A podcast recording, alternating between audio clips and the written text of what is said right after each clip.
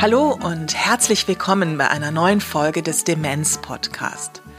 Ich bin Christine Schön und ich freue mich sehr, Sie durch unsere Podcast-Reihe zu begleiten, die gemeinschaftlich von der Deutschen Alzheimer Gesellschaft und dem Methoch 2 Verlag herausgegeben wird. In dieser Folge geht es um das Motto des Welt-Alzheimer-Tages 2023. Die Welt steht Kopf. Bevor wir mit der Sendung beginnen, hier eine kleine Werbung. Seit Januar 2023 gelten neue Bestimmungen im Betreuungsrecht. Dazu gehört auch eine neue Regelung, nach der sich Ehegatten und eingetragene Lebenspartner in Notsituationen ohne Vollmacht oder rechtliche Betreuung gegenseitig vertreten können. Das Notvertretungsrecht gilt nur für Situationen, in denen ein Ehepartner aufgrund von Krankheit oder Unfall seine Entscheidungen nicht mehr selbst treffen kann. Diese Art der Vertretung kann aber für längstens sechs Monate ausgeübt werden. Nähere Informationen dazu und zu vielen weiteren rechtlichen Themen finden Sie im neu aufgelegten Ratgeber in rechtlichen und finanziellen Fragen der Deutschen Alzheimer Gesellschaft. Unter der Sendung finden Sie den Link zur Bestellung.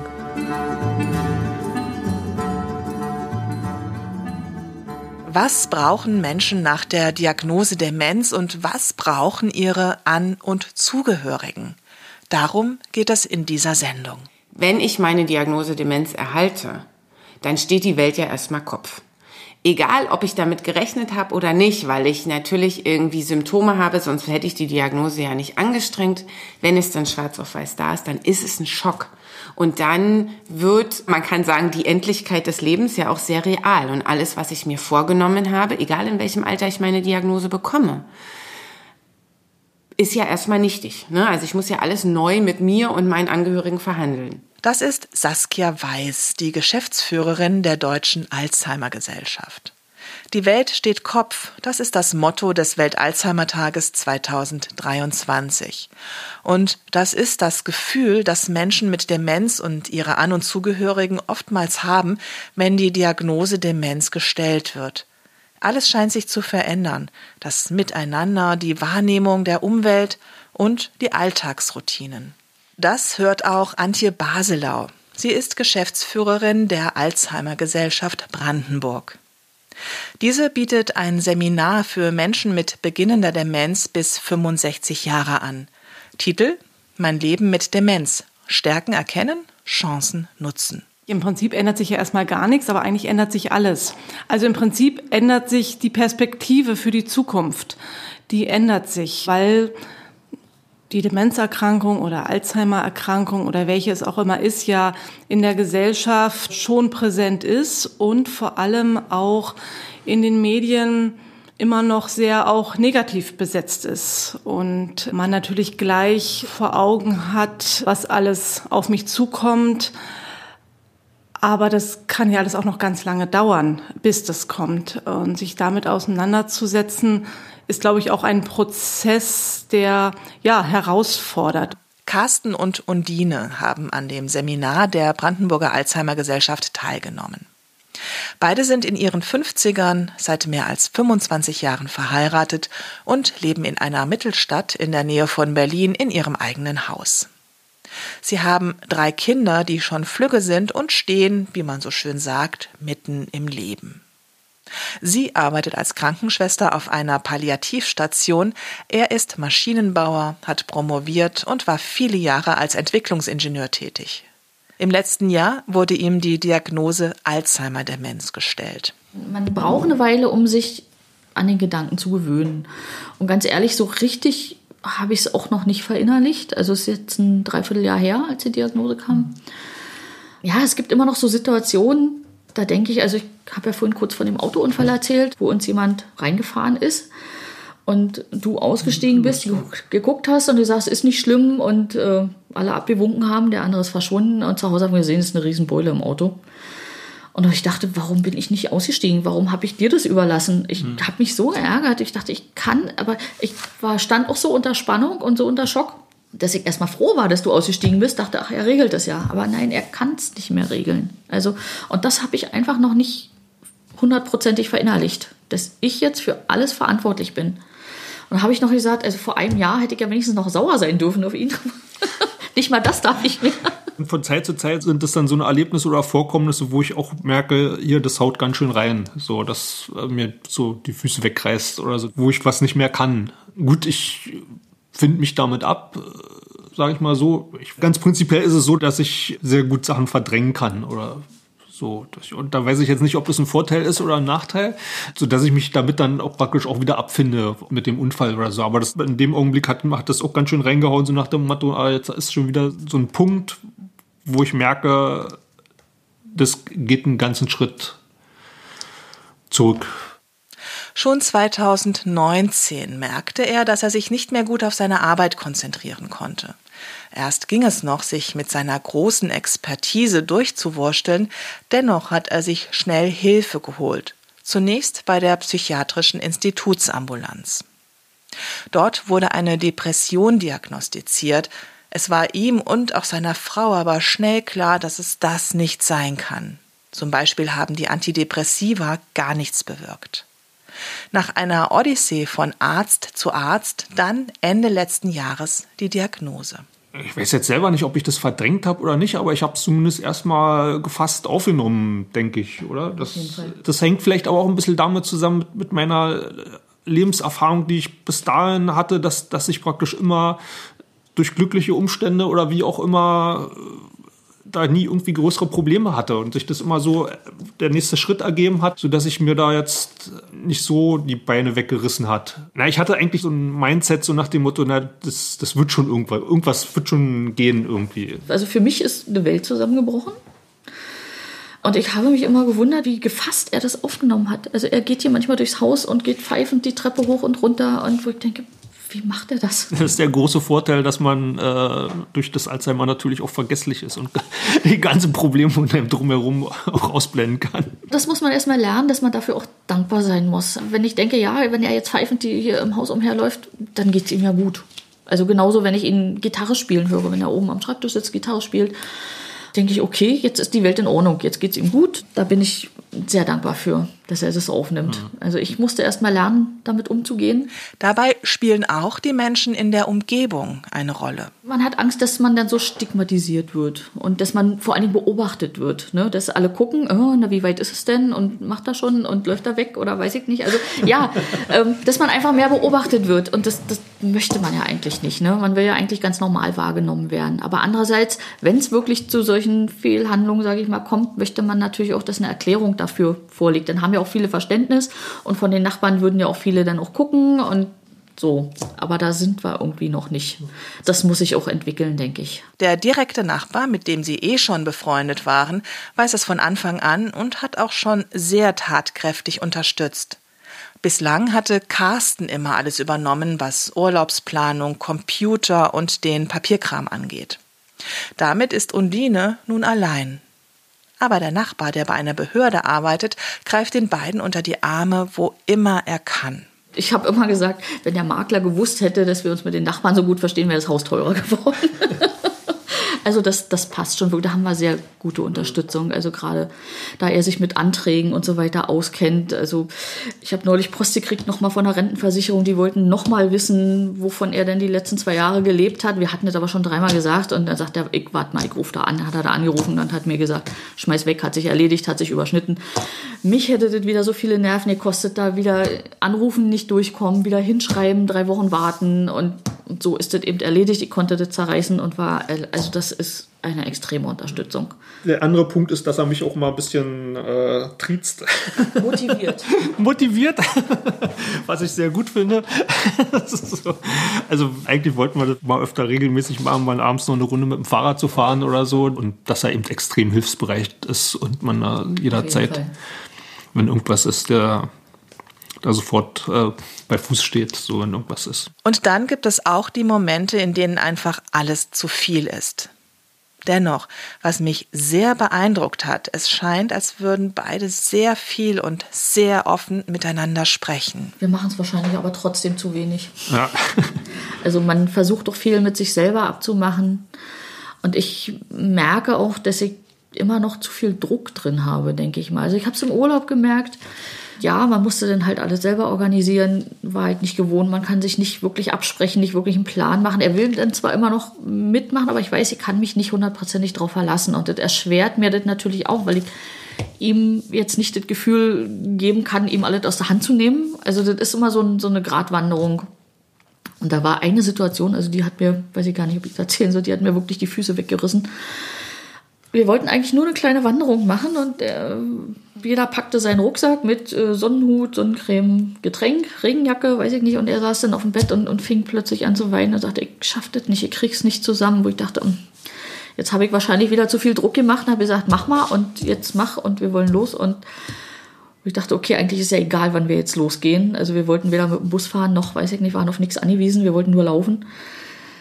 Und da dachte ich, ach, also ich muss mich dann so zurücknehmen und muss dann gucken, aber es ist so anstrengend einfach, weil man sich mit niemandem absprechen kann. Ich denke, wenn es die Eltern betrifft, könnte ich das wahrscheinlich eher annehmen, weil man immer noch jemanden hat, mit dem man sich absprechen kann, wo man sich was teilen kann, ob es der Partner ist oder die Schwester. Aber wenn es den Partner betrifft, ist man plötzlich ganz alleine. Man hat die Kinder und man hat auch ringsrum noch Leute, aber man hat nicht mehr diesen Rückhalt, den man bis dahin immer hatte. Dass man immer jemanden hatte, mit dem man was absprechen kann und sich auch mal fallen lassen kann, das, das es nicht mehr. Ne? Das ist das Schwierige daran. Menschen mit Demenz und ihre An- und Zugehörigen brauchen Unterstützung von Freunden, von Nachbarinnen, kurzum vom ganzen Umfeld. Das bedeutet aber nicht, dass man nun täglich stundenlang bereitstehen muss, um zu helfen, sondern es geht auch um Kleinigkeiten, um einen selbstverständlichen Umgang. Harald Zeller, Sie kennen ihn schon aus der Sendung zum Thema Trauer, begleitet seit 15 Jahren ehrenamtlich Menschen mit Demenz. Die Erfahrung, die Menschen, die gerade eine Demenz diagnostiziert ist, bekommen es Einsamkeit, die meisten Menschen wissen nicht damit umzugehen und letztendlich suchen sie eine Möglichkeit, sich diese Beziehung abzusagen. Äh, wird in die Regel als eine Rücksichtnahme auf die Besonderheit der Krankheit, dann lasse ich den oder diejenige in Ruhe. Das ist gut für Menschen mit Demenz. Äh, das führt zu einer totalen Isolation, sowohl bei den Angehörigen und der Demenz selbst verliert jegliche Kontakte. Und somit verwirrt er immer mehr. Weil keine Anknüpfpunkte da sind, die Freunde sind nicht mehr da. Alles wird eine diffuse Erinnerung. Und das brauchst du keine Demenzdiagnose, um immer mehr ähm, Fähigkeiten der Kommunikation oder Fähigkeiten in der Kontaktaufnahme zu Menschen, das geht endgültig verloren. Es geht nicht um viel, es geht ums Dasein, ums Zuhören, um Empathie. Schlussendlich, lassen Sie es mich ein bisschen pathetisch formulieren, um Mitmenschlichkeit. Wenn ich denke, der erste Mensch, die ich betreute mit einer Demenz, ich war völlig verunsichert. Da hatte ich mich, ich weiß nicht, wie viel Bücher in den Rucksack gepackt und wie viel Wissen aneignet. Ich musste vorbereitet sein auf eine Verteidigung meiner Dissertation ungefähr und kam in ein Haus und derjenige im Grunde genommen wollte nur erzählen etwas über eine Fernsehserie, die gerne guckt. Und ich brauchte ein paar Minuten, bis ich dachte, oh Gott, so einfach kann es sein. Also ich muss nicht äh, die Klassiker auswendig lernen und auch nicht Peter Alexander ihnen auswendig äh, kennenlernen. Ich muss nur bereit sein zuzuhören. Die Teilhabe von Menschen mit Demenz in allen gesellschaftlichen Bereichen ist etwas, was mir sehr am Herzen liegt. Dazu gehört auch die Kultur. Herr Zeller hat dafür aus seiner eigenen Erfahrung heraus eine ganz besondere und einfache Idee. Es musste dafür Sorge getragen werden, dass diese Menschen auch ein vereinfachtes Zugang zu Alltaggeschehen wie Theaterbesuch, äh, Konzert, Zoologischer Garten oder was auch immer. Also ich erlebe zum Beispiel, ich verfüge über eine Museum-Jahreskarte. Wenn ich mit jemand spazieren gehe und gerade an einem Museum vorbeigehe, ist es relativ einfach sagen, ey Mensch, kennst du dieses Bild? Oder können Sie dieses? Das schauen wir uns jetzt an und einfach hineinzugehen, sich ein Bild anzuschauen und wieder rauszugehen nach zehn Minuten. Das belastet kein Museum der Welt. Und wenn ich es mir erträumen könnte, würde ich jeder Mensch, der eine Diagnose Demenz hat, einen Ausweis in der Hand drücken, die ihn freies Zugang zu alle öffentlichen Einrichtungen in dieser Stadt. Es würde keine zusätzliche Belastung weil in der Regel sind Minutenbesuche. Ja, Menschen, Menschen, Menschen, ne, Nachbarn, Freunde, Verwandte, ähm, ja, und auch kulturelle Sachen, Kinos, Konzerte, diese Sachen, Ausstellungen. Ne? Davon auch ein bisschen mehr gerne, wenn ich meine Schränke geleert habe. Das ist Soviranta. Die gebürtige Finnin ist Anfang 70, hat viele Jahre in einem Sozialverband gearbeitet und zu pädagogischen Themen publiziert und Vorträge gehalten. Im letzten Herbst wurde ihr die Diagnose Alzheimer-Demenz gestellt. Sie hat das relativ gefasst aufgenommen. Ich habe das wahrgenommen ne, und gesagt so nach dem Motto, na ja, jetzt ist es soweit für mich. Ne?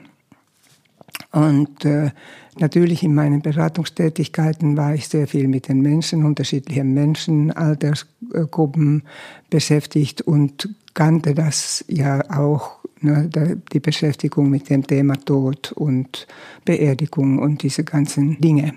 So dass es war nicht äh, für mich so wie der Blitz vom, vom heiteren Himmel. Ne? Ihr ist es sehr wichtig, das Tempo, in dem sie ihrem Umfeld von der Diagnose erzählt, selbst zu bestimmen, da sie von der Sorge und den Emotionen der anderen nicht überrollt werden will. Erst sagte sie es ihrer Tochter und deren Ehepartner, dann ihrem Freund und zwei Freundinnen. Bisher wissen es etwa zehn Personen. Eine für sie sehr passende Reaktion kam von einer finnischen Freundin. Die Finnen sind immer etwas pragmatisch, das ist ganz angenehm. Ne? Das ist ganz angenehm. Als ich das dann sagte in einem kleineren Kreis, sagte eine Freundin von mir, das ist ja heutzutage fast kein Problem mehr. Ne? Das sind so gute Medikamente inzwischen da. Ne? So, aber mit, mit Gläubigen in Brunst sagt sie das, ne? Das, äh, das sind ja ganz gute Medikamente inzwischen da, ne? Und tröstliche Stimme, aber auch ganz klar so. Und dann gingen wir weiter in dem Thema, was wir sowieso dann da hatten. Ganz nett. Im Moment räumt sie, unterstützt von ihrem Freund und einer Freundin, ihr Arbeitszimmer aus, um mit weniger Ballast in den neuen Lebensabschnitt zu gehen sowie merkt, dass sie manchmal Zahlen verwechselt, Wortfindungsstörungen hat, aber ist vielleicht durch ihre Herkunft, aber ganz gewiss durch ihr stabiles soziales Netz zuversichtlich. Und dann gleichzeitig auch diese tiefe Dankbarkeit dafür, dass ich eben schon sehr schönes, privilegiertes Leben habe führen können. Das sind meine total netten Freunde und Familie, Ne, und äh, diese Finnland Connection, ne, immer auch dahin zu fahren und fahren zu können. Und das ist schon sehr schön. Ne? Und das möchte ich nicht jetzt irgendwie durch äh, so zu viel Angst und Bedenken. Und äh, bisschen habe ich davon natürlich auch, ne, hier und da. Aber mein Leben ist nicht geprägt jetzt davon oder von von Trauer oder klar, das wird bestimmt eines Tages anders sein. Na, wenn die Zeit dann näher kommt und ich bemerke, dass hier und hier da Funktionen zerbrechen oder es, man hört nicht, man sieht nicht, dann ist es natürlich nicht schön. Dann, deswegen muss man jetzt schon in die Reserve feiern. Ne? Und das mit alkoholfreiem Sekt, Wein und Bier, da Suvi wegen ihres Medikamentes keinen Alkohol mehr trinken darf. Alle ihre Freunde machen mit und auch damit haben sie viel Spaß und eine gute Zeit. Vor einer Woche, anderthalb Wochen hatte ich Geburtstag und das war auch richtig eine nette äh, internationale äh, kleine Feier mit zwölf Leuten. Meine Freundin ähm, und ihr Mann aus Finnland waren dann äh, extra geflogen zu meinem Geburtstag. Ne? Und haben auch, damit das nicht so hantier ist, ein Hotel direkt genommen, ein Hotelzimmer in der Nähe. Und ja, kann ich ihr jetzt ja zurückgeben in gewisser Hinsicht. Sie hatte in einer Zeitung in Finnland geschrieben, schreiben lassen auf so eine kleine Etikette, dass sie fährt nach Berlin, ihre beste Freundin besuchen ne, zum Geburtstag. Und und dann kann ich ja hier in dem Interview auch sagen, meine beste Freundin Britte. Menschen mit Demenz brauchen Menschen und Kontakt. Das ist schon mal ein ganz wichtiger Baustein. Aber eine Demenzdiagnose heißt auch, möglichst viel Information in möglichst kurzer Zeit sammeln, überlegen, was als nächstes ansteht, was wichtig ist und das in einer Ausnahmesituation. Da hilft es sehr, wenn man nicht alles neu erfinden und selbst suchen muss. Um da zu unterstützen, bietet die Deutsche Alzheimer Gesellschaft seit kurzem ein neues Projekt an, die ehrenamtliche Erstbegleitung. Saskia Weiß erklärt, was das ist. Die ehrenamtliche Erstbegleitung ist eine Maßnahme, die in der nationalen Demenzstrategie verortet ist. Und wir verstehen darunter Menschen, die geschult sind zum Thema Demenz, vor allem zu den Bedürfnissen und ja, Lebenslagen von wirklich Menschen mit beginnender Demenz am Anfang der Erkrankung. Gerade haben die ihre Diagnose erhalten. Dann soll eigentlich dieser Kontakt zwischen erkrankter Person und Begleiterin stattfinden. Und diese ehrenamtlichen Erstbegleiter gehen also für eine gewisse Zeit den Weg nach der Diagnose mit der erkrankten Person gemeinsam und sind erstmal vorwiegend da, um zuzuhören und um zu horchen, was ist denn jetzt da alles, was liegt denn alles auf dem Tisch, welche Fragen sind denn jetzt bei der Person gerade ganz virulent und wie sortieren wir denn das Ganze? Die ehrenamtlichen Erstbegleiter sollen ja, man kann sagen, so eine Art Lotsenfunktion haben. Also auffangen, was da ist und dann gezielt sozusagen sagen können, Mensch, ja, okay, ihr unterhaltet euch jetzt in der Familie über das Thema Vorsorgevollmacht. Es gibt die und die Broschüre dazu oder das und das Formular, sodass die betroffene Person, die Angehörigen, das kann man ja nie voneinander trennen, nicht lange recherchieren und suchen müssen, sondern einfach, das ist da. So, weil die haben so viel zu tun in dieser neuen Lebenssituation. Kennt ihr schon die Alzheimer Gesellschaft oder die Demenzberatungsstelle bei uns im Ort? Ne? So, aber es kann natürlich auch um Fragen gehen wie, wem erzähle ich denn jetzt davon? Erzähle ich meinen Nachbarn davon? Lasse ich das lieber? Wie sage ich das meinen Freunden? Was passiert dann? Und solche Dinge auch miteinander zu besprechen und einfach das Für und Wider auch abzuwägen. Auch das kann Teil dieser Begleitung durch die Ehrenamtlichen sein. Wenn sich das Projekt verstetigt hat und bekannt geworden ist, ist das im Idealfall so, dass jede Ärztin und jeder Arzt bei Diagnosestellung direkt einen Flyer der Organisation mitgibt, die ehrenamtliche Erstbegleiterinnen und Erstbegleiter vermittelt. Unsere Hoffnung ist natürlich auch ein bisschen, dass durch die Begleitung, durch die Ehrenamtlichen und den Austausch der Ehrenamtlichen untereinander vielleicht auch Bedarfe sichtbar werden und vielleicht sind da ein, zwei, drei junge Personen, die eine Demenz haben, die man dann auch miteinander in Kontakt bringen kann. Die brauchen ja nicht immer eine Begleitung, wenn sie zusammen irgendwie spazieren gehen wollen oder eine Wanderung machen oder was auch immer. Aber man kann die eben miteinander schneller in Kontakt bringen, wenn das gewünscht ist. Das ist natürlich auch so eine Hoffnung, die da mit einhergeht mit dem Projekt, einfach, dass sich Versorgungsstrukturen vor Ort auch nochmal anders ausbilden lassen. Und zwar von unten nach oben und nicht wir denken uns was aus, sage ich mal, Und dann passt es vor Ort überhaupt nicht. Vernetzung von Menschen mit Demenz, das ist auch eines der Ziele des Seminars der Brandenburger Alzheimer Gesellschaft für Menschen mit beginnender Demenz bis 65. Antje Baselau. Im Fokus steht bei uns der Betroffene. Für Angehörige gibt es die Angehörigen-Schulung, Hilfe beim Helfen. Es gibt mehr Angehörigengruppen, aber für Betroffene gibt es immer auch noch viel zu wenig.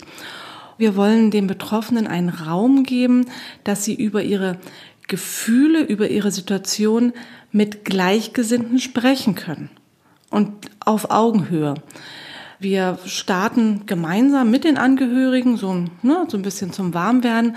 Und dann verlassen aber die Angehörigen ganz schnell in einen Extraraum die Veranstaltung. Und äh, dann ist es immer sehr interessant zu beobachten, dass die Betroffenen unter sich sehr gut ins Gespräch kommen. Und auch Menschen, die im Vorfeld stumm waren, weil ihr Partner oder Partnerin gesprochen hat, auf einmal den Mund aufmachen und was sagen. Und wir fragen da immer beim ersten Mal, wie fühlt es sich denn eigentlich an, mit der Diagnose zu leben? Wie war es, als Sie die Diagnose bekommen haben? Und ähm, ich habe hier ein paar O-Töne mitgebracht. Ein Mann sagte, als ich die Diagnose erhalten habe, habe ich mich scheiße gefühlt. Und die Frage auch, wie geht man damit um? Was ist es so? Was wünschen Sie sich auch? Das ist dann auch noch Bestandteil des Seminars. Also es geht über sechs Termine. Was brauchen Sie, um Ihren Alltag zu gestalten, um sich wohlzufühlen, um positive Momente zu haben? Da kommen Aussagen wie, ich möchte mal wieder Sport machen. Und da sind wir ja beim Thema, wie öffnen wir Sportvereine, wie schaffen wir, dass Menschen sich nicht zurückziehen, weil sie denken, sie sind anders, wie können sie weiter teilhaben. Also ich möchte mal wieder Sport machen. Und Menschen sagen auch noch, ich bin noch da, seht mich noch, hört mich, traut mir was zu. Ich kann noch was machen. Ich kann vielleicht nicht mehr die Dinge machen, die ich in meinem Berufsalltag hinbekommen habe. Ich bin trotzdem noch ich. Das besprechen wir auch im Laufe des Seminars. Was kann es sein, was an neuen Tätigkeiten ich mache, um meinen Alltag auch ja, zu füllen mit sinnhaften Sachen. Und dieses so, mein Umfeld traut mir nichts zu, das sind O-Töne, die Betroffene auch sagen. Und daher natürlich Appell an uns alle, sprecht mit den Betroffenen, lasst uns miteinander sprechen und nicht über die Betroffenen. Lasst sie selber antworten, lasst sie selber zu Worte kommen. Und bleiben Sie in Kontakt. Das ist so wichtig. Da ist wirklich ja ein Appell oder ein Wunsch an alle Menschen, die in solchen Situationen sind, die merken, ich ziehe mich zurück.